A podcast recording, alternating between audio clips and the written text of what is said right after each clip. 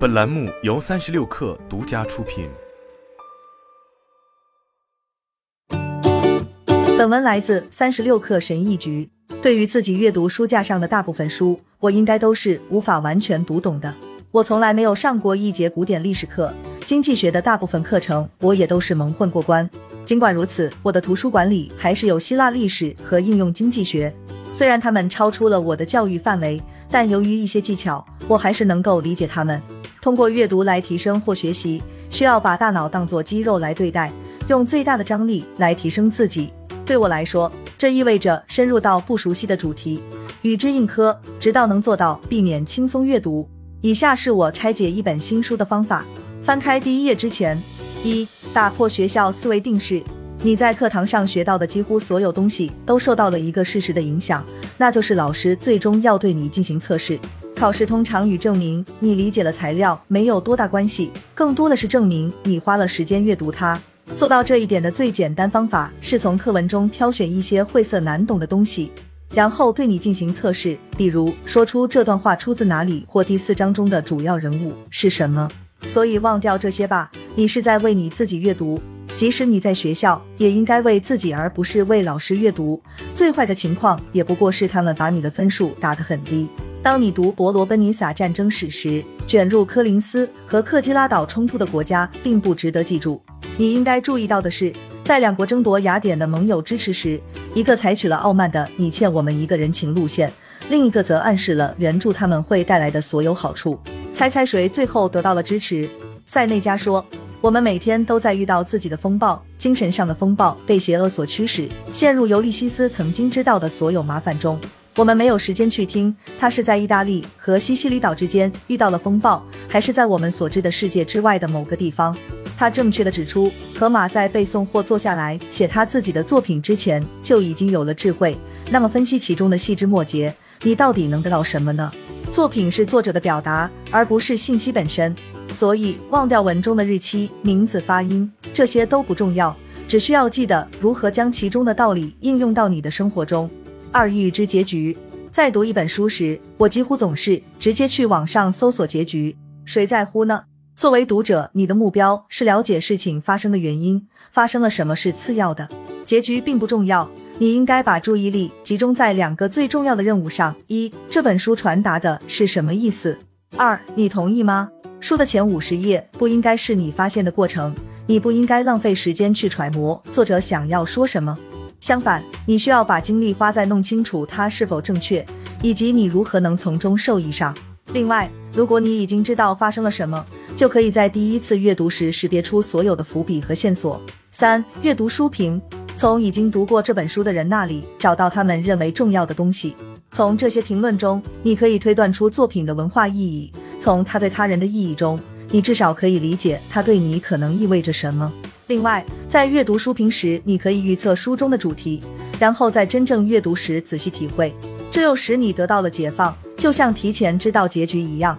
坦白地说，如果你同意他人对某件作品的评价，那么也可以把它变成自己的。他们没有版权，这不是学校，而是生活。在阅读的过程中，一阅读介绍部分。我知道，有时候一本两百页的书有八十页的介绍部分，这也让我很生气。但这些文字确实很有帮助。每次我跳过的时候，都不得不回头重新开始阅读介绍部分。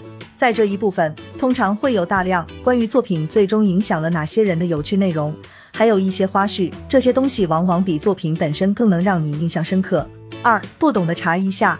如果你是为了提升自己而阅读，则可能会遇到不熟悉的概念或单词。别假装你懂，查一下有好处。我喜欢在维基百科上查找资料。读军事史时，对战场的了解往往是必要的。维基百科是一个获取地图和帮助了解地形的好地方。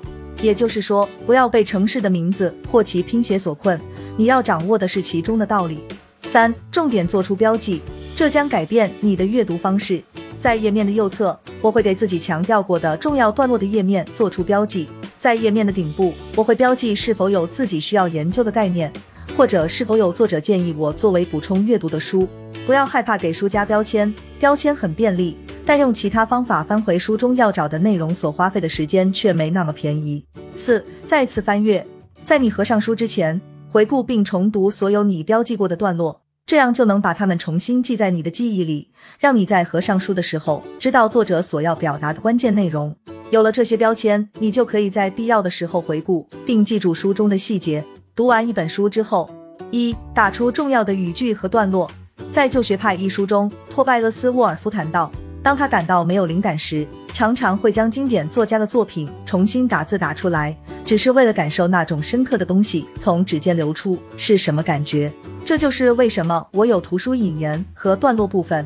到现在为止，我已经编撰了将近四年，已经输入了近一万五千字。